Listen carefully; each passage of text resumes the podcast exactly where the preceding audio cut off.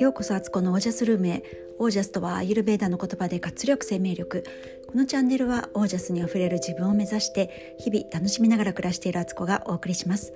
皆さんこんばんは。11月14日金曜日現在夜の10時55分です、えー、かなり遅い時間になってます。えー、なのにまだ、えー、洗濯物が干してなくて、えー、夕ご飯の片付けをしていないという状態です。今日えっ、と筋トレ部がね最終日だったんですね。一応半年間の期間のあの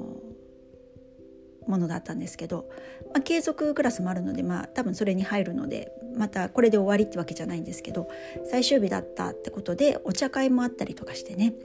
でそれやった後に YouTube の方の動画編集をやって、えー、それをちょっとファスティンググループの方先生の方を今手伝ってる方に投稿したりなんだりしてたらえー、こんな時間です。でそうえーと、今日ファスティング10日目になるんですよね。まあ、ファスティングはねあのなんていうの？その本当食べてない時期じゃなくて今回復期普通の普通食期に戻ってるんですけど何て言ったらいいかなファスティング期ファスティング何日目って言っちゃうとファスティングずっとやってるように聞こえちゃうからちょっとね言い方を変えたいなと。健康生活何日目にした方がいいのかな。なんかちょっとどうしようどうしようと思いながらそのままあの言葉はファスティング何日目みたいに YouTube の方もそうやってあげちゃってんですけどはい。そんな感じで。で今日あのちょっとねお茶した方がいてあの前のファスティング年末にやってたねファスティンググループの方で参加していただいてた方、えっと、M さんですね。とお茶しててでいろいろね楽しくお話をしてきました。M さんありがとうございます。であの M さんすごい YouTube 見ててくださるみたいであの私のね YouTube の編集のテロップとかねちょっと時間がね表示の時間が短いとことかあったりしたのを教えてくれて自分でねやっぱ作ってるとね分かんなくなるんですよね。なんかこれぐらいの長さでいいやっていうか、まあ、内容分かってるからあの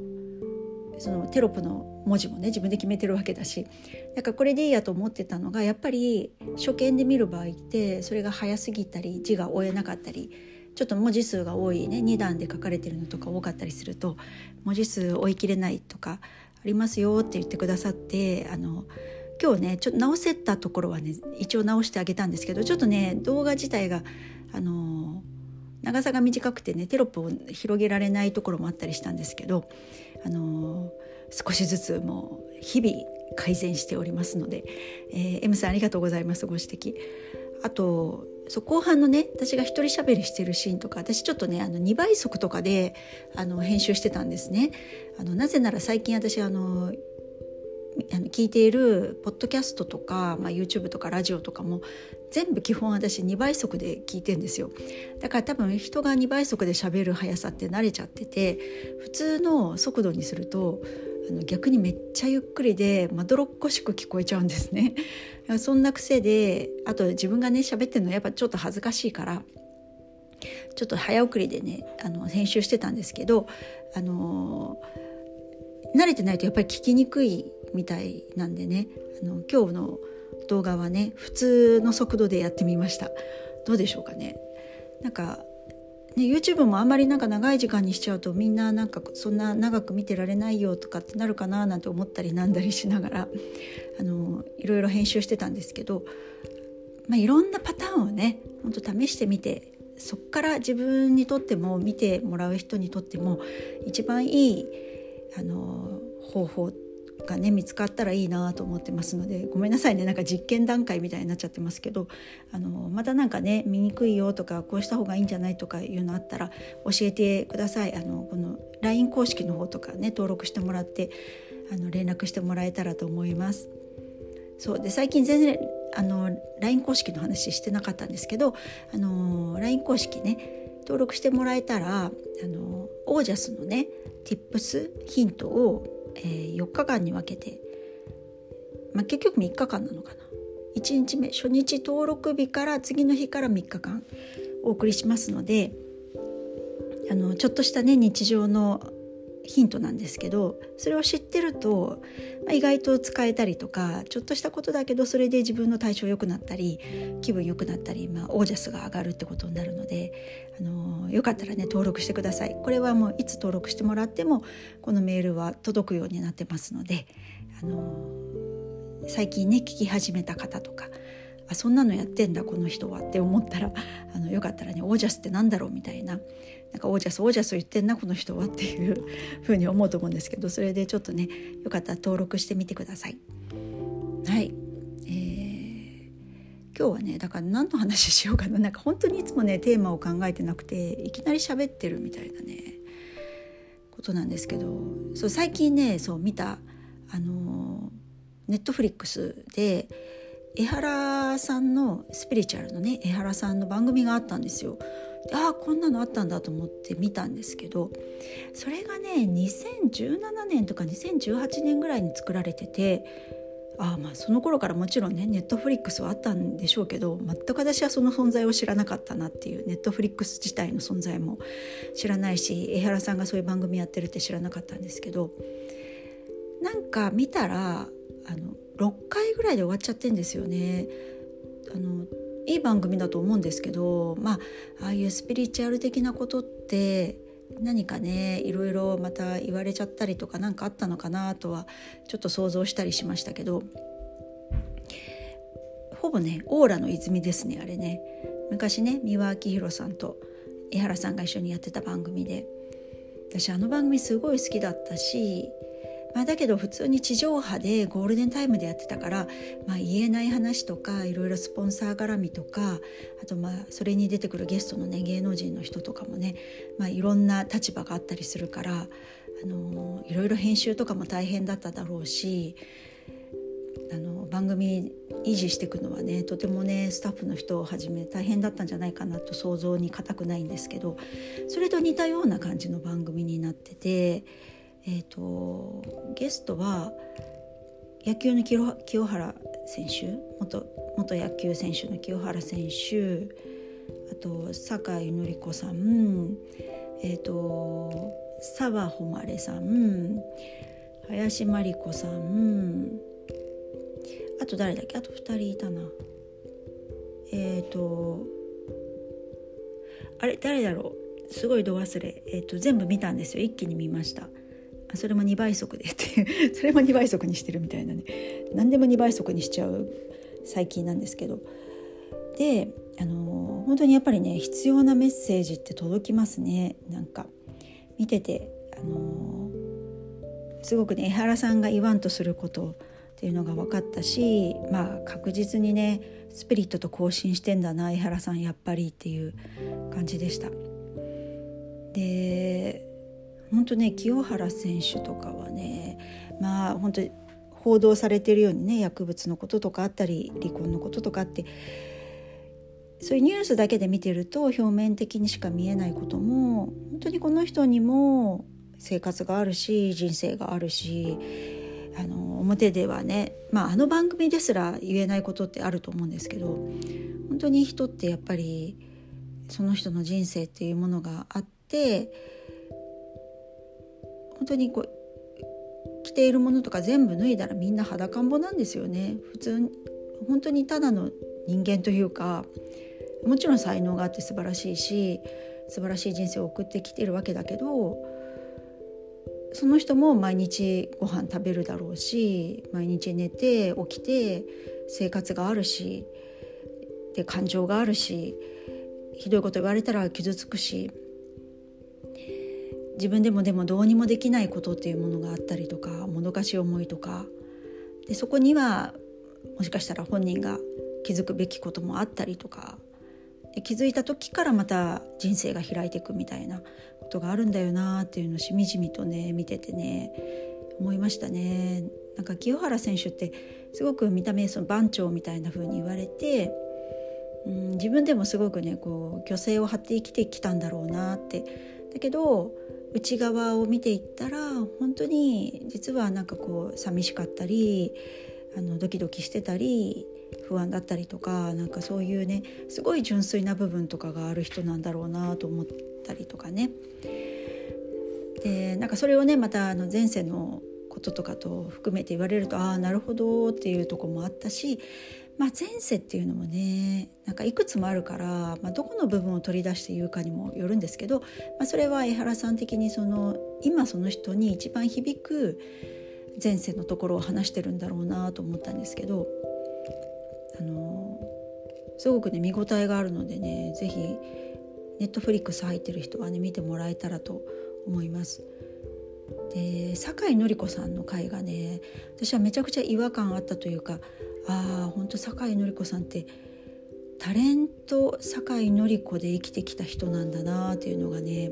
まあ、見てもらったら分かると思うんですけど最後までその仮面あその顔をね決してね外すことはなかったですね。で感情をやっぱりねすごくね本当抑えてる抑えて生きてこなきゃいけなかったんだっていうかまあ本人もそう思ってしまったところもあるだろうし、まあ、そうしないと芸能界とかで若いうちから活躍していくっていうことがねなんか大変だったんじゃないかなっていうのをねすごくすごく感じたしそんな彼女のあの息子さんっていうのがどういうどういうつもりで彼女のもとに生まれてきたかっていうこともね想像するとその番組見れば分かるんですけどいや本当にあの人間ってすごいなって思いましたね。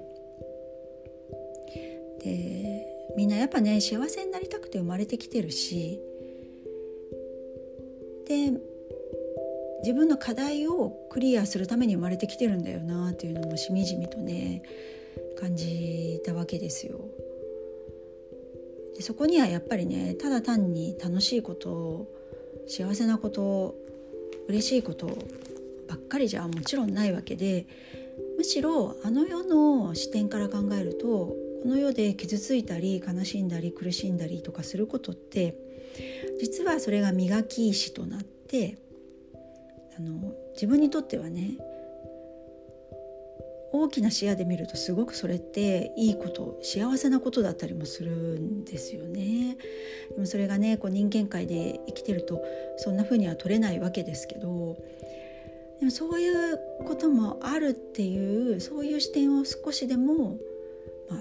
心の片隅に置いて生きるとまた生き方っていうのがあの見え方が変わってくるし行動が変わってくるんじゃないかなって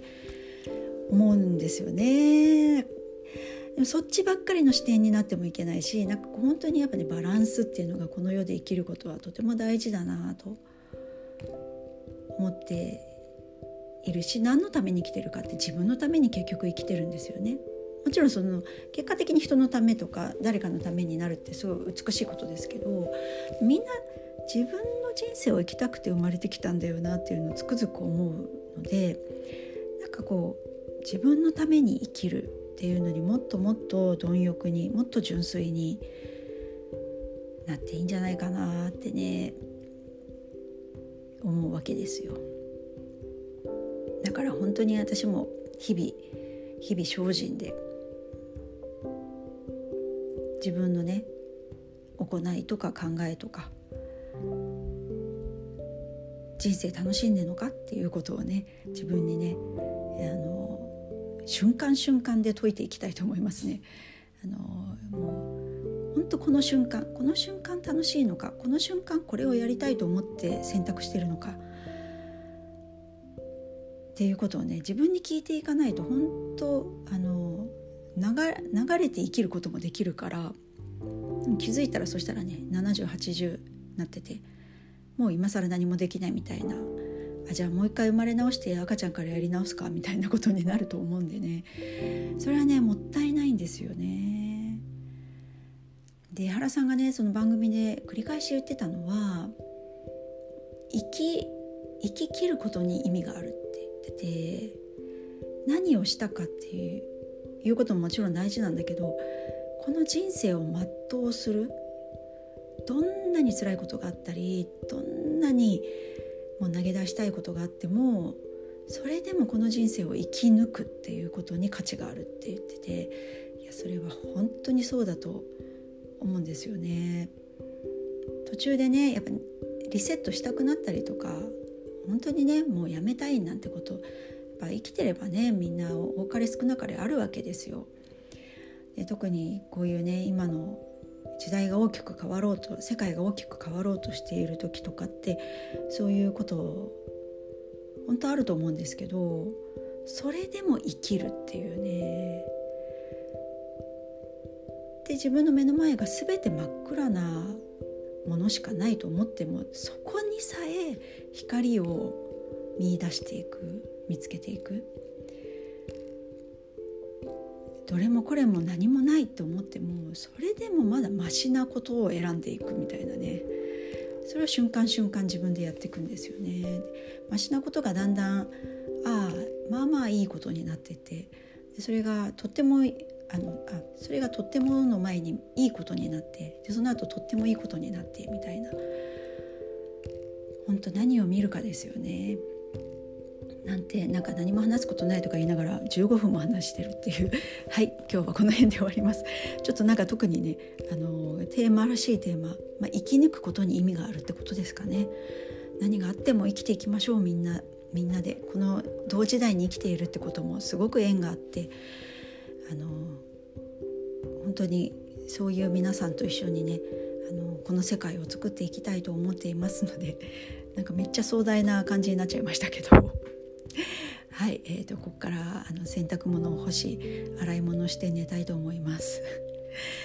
はい今日はこの辺で皆さんの暮らしが自ら光り輝きオージャスにあふれたものでありますようにオージャス生き抜くことに意味がある。